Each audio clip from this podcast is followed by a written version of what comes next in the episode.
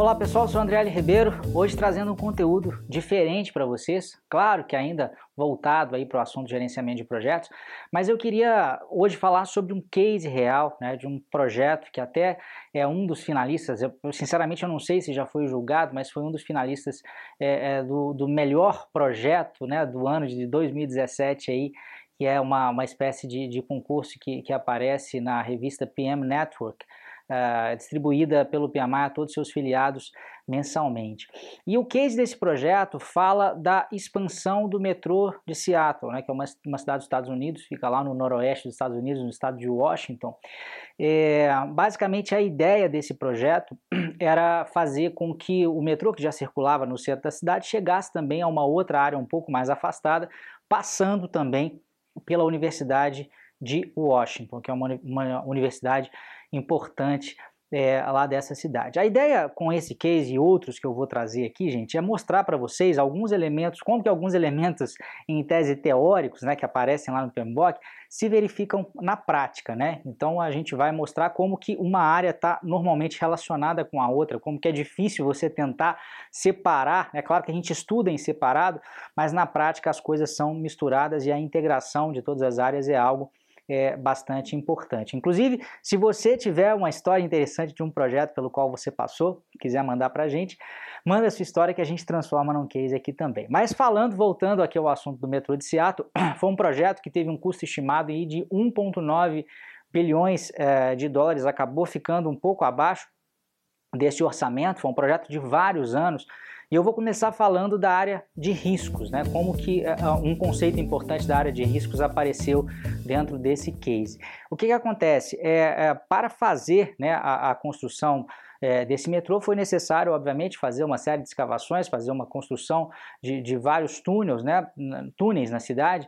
é, e esses túneis passavam muitas vezes pela principal via de acesso da cidade. Essa via, a própria construção dela, anos atrás, já tinha trazido alguns transtornos, foi necessário colocar é, é, algumas estruturas né, para segurar né, a via de forma adequada. Então, ao construir esses túneis, isso poderia, de certa forma, ficar abalado, já era um risco potencial para o projeto.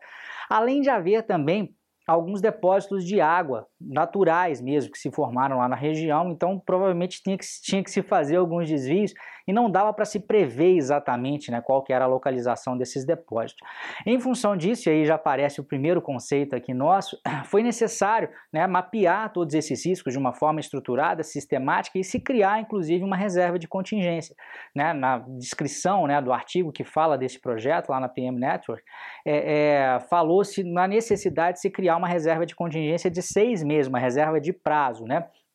É, acabou que não foi necessária a utilização dessa reserva, mas é interessante mostrar como que riscos identificados né, podem, de uma forma estruturada e, e a, muitas vezes até matemática, né, estatística, é, se gerar aí, é, é uma reserva de contingência que pode ser útil né, no gerenciamento do projeto. Queria falar agora é, de, um, de, um, de, outras duas áreas que apareceram é, em conjunto também, que foi a área de aquisições junto com a área de cronograma é, é, qual que foi a ideia né, que foi utilizada aí nesse, é, é, nesse projeto? Eles perceberam que seria interessante ter uma regra global para todos os empreiteiros, para todos os contratados, que basicamente era a seguinte: se, o seu, se, se a parte associada, aquele subcontratado, se atrasasse duas semanas ou mais, necessariamente essa empresa deveria apresentar um cronograma de recuperação. E isso estava é, colocado em todos os contratos. Então repare que tem um aspecto aí de cronograma, algo que normalmente estaria, né, o artefato dentro do PMBOK que descreve isso é o plano de gerenciamento de cronograma, que descreve uma determinada regra para o gerenciamento de cronograma, nesse, nesse caso aí para o monitoramento, né, se por acaso houver um atraso de duas semanas ou mais, há necessidade de, de, se implantar uma ação corretiva que é criar esse cronograma de recuperação. E esse aspecto que normalmente aparece dentro do plano de gerenciamento de cronograma apareceu também de uma forma linkada nos contratos com todos é, é, é, os vendedores, os fornecedores desse projeto. Outro aspecto interessante também para você que acompanha é o estudo do PMBOK. Agora, a parte que provavelmente, provavelmente não, com certeza me chamou mais a atenção foi o gerenciamento das partes interessadas. Primeiro eu vou falar né, desse gerenciamento das partes interessadas em conjunto com uma outra área que é o gerenciamento do escopo, e depois vou falar de um outro desdobramento que isso teve no próprio gerenciamento das partes interessadas. É, é, e eu acho interessante falar sobre esse assunto, gente, porque cada vez mais, é, é em especial quando o, o projeto envolve muita gente, né? É, o gerenciamento das partes interessadas é algo fundamental. Teve até uma declaração é, de um executivo da, da não vou dizer empresa, da organização, porque era uma organização governamental que estava gerenciando esse projeto, ele dizia o seguinte: sempre que a gente tem um projeto passando por várias comunidades, que era esse o caso, existe uma chance muito grande da gente ter distorção de escopo, que é a tradução, né, o termo em português, para a expressão scope creep no inglês, que é um descontrole né, do escopo, você ter acréscimo de escopo sem um controle adequado. Ele disse isso porque sempre que você vai lidando com uma parte interessada, ele vai querer melhorar um pouquinho o projeto, de forma que aquilo é, é, é, fique melhor para o seu caso específico ali. E na hora que a gente ajunta todas as partes, fica bastante difícil é, é encaixar é, é, tudo isso, né? E nesse projeto teve um caso desse que até é, é não foi uma alteração de escopo que foi negada, ela foi inclusive é, é, incluída dentro do projeto, mas o processamento dela acho que, que é o que merece essa discussão nossa aqui. Havia né, a previsão de se criar uma estação de trem, obviamente, de metrô, é, próxima à, à, universidade, que seria inclusive a estação da universidade, e já havia a previsão de se construir uma passarela ligando essa estação de metrô até a, a, a, entrada da universidade. Só que no meio do projeto, o pessoal da universidade, que era uma parte interessada importante, solicitou algumas mudanças em relação àquilo que tinha sido acordado previamente. Na prática, o que a universidade queria era transformar essa passarela em, em, parte de um portal de entrada mesmo para a universidade. Não queria simplesmente ser uma passagem do metrô para lá, mas aquilo ser realmente uma entrada bacana, uma entrada bonita, uma entrada imponente para a própria universidade. Agora, o problema é que não era necessário negociar só com os fornecedores e só com a universidade também. Havia outras partes interessadas importantes. Então, o Departamento de Trânsito da cidade teve que ser consultado, o Departamento uh, Estadual né, do Estado de Washington teve, Washington teve que ser consultado e entrar nessa negociação também. Por quê? Porque a ideia era que essa estação de metrô ela fosse também é, é, é um, um, hub né, de serviços rodoviários ali, que houvesse saindo dali ônibus e outros meios de transporte também. Então, a, a mudança, qualquer mudança nessa, nessa estação acabaria gerando né, é, é, é, desdobramentos né, sobre as diversas outras partes interessadas envolvidas aí. Então, no caso, lá no case, ele, ele conta é, com é, é, é um, um, certo detalhamento nessa negociação entre, entre todas essas partes e me mostra, inclusive, o tanto que foi difícil, né, que levou três anos para se chegar né, numa, numa negociação que atendesse a todos, inclusive os fornecedores que teriam que fazer essa correção. Né?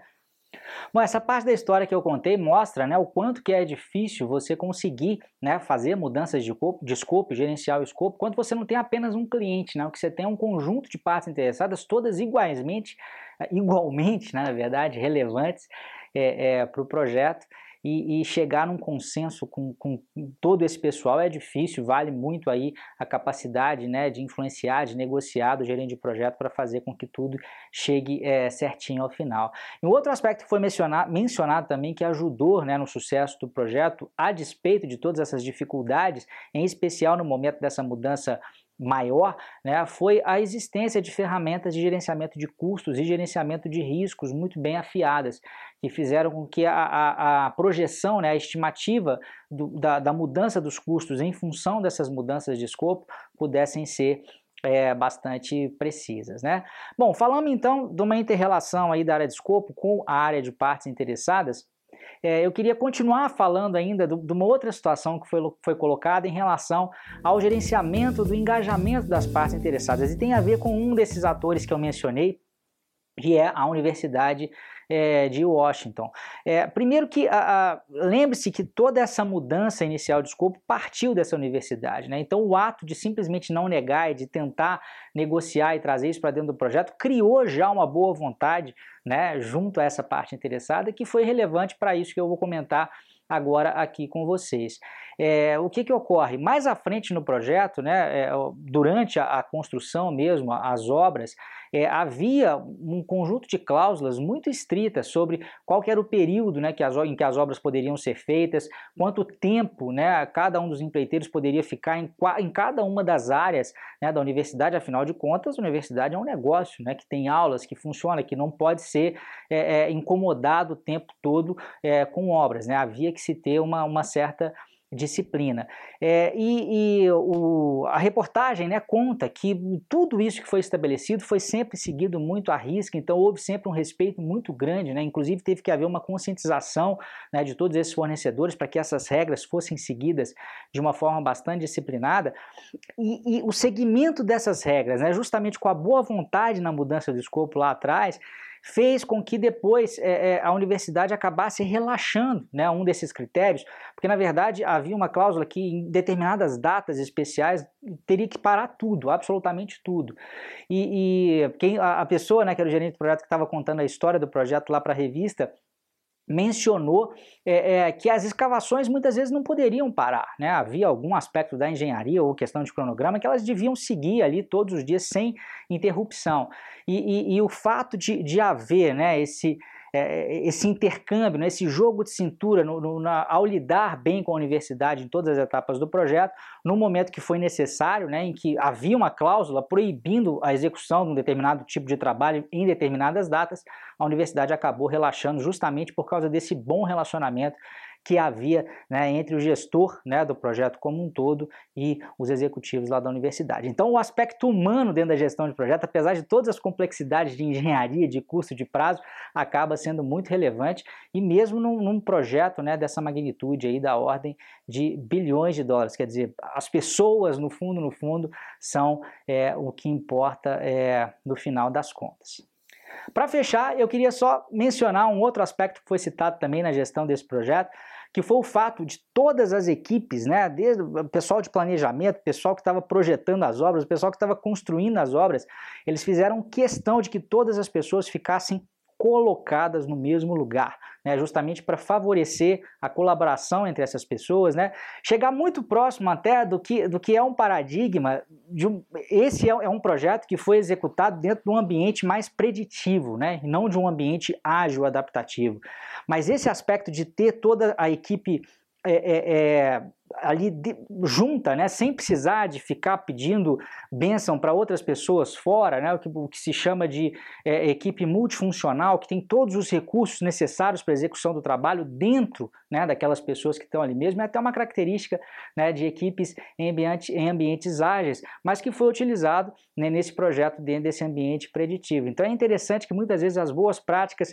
de uma determinada corrente de pensamento acabam podendo sendo utilizadas também é, é, em outros para melhoria da gestão do projeto. Bom, espero que vocês tenham gostado de todos esses aspectos, de todas essas histórias que eu contei acerca desse projeto aí de expansão do metrô de Seattle. Se você gostou, dá o like, deixa o seu comentário aqui. Isso vai ser um sinal que eu posso fazer mais vídeos é, como esse, né, e não vídeos apenas mais teóricos, mas casando aí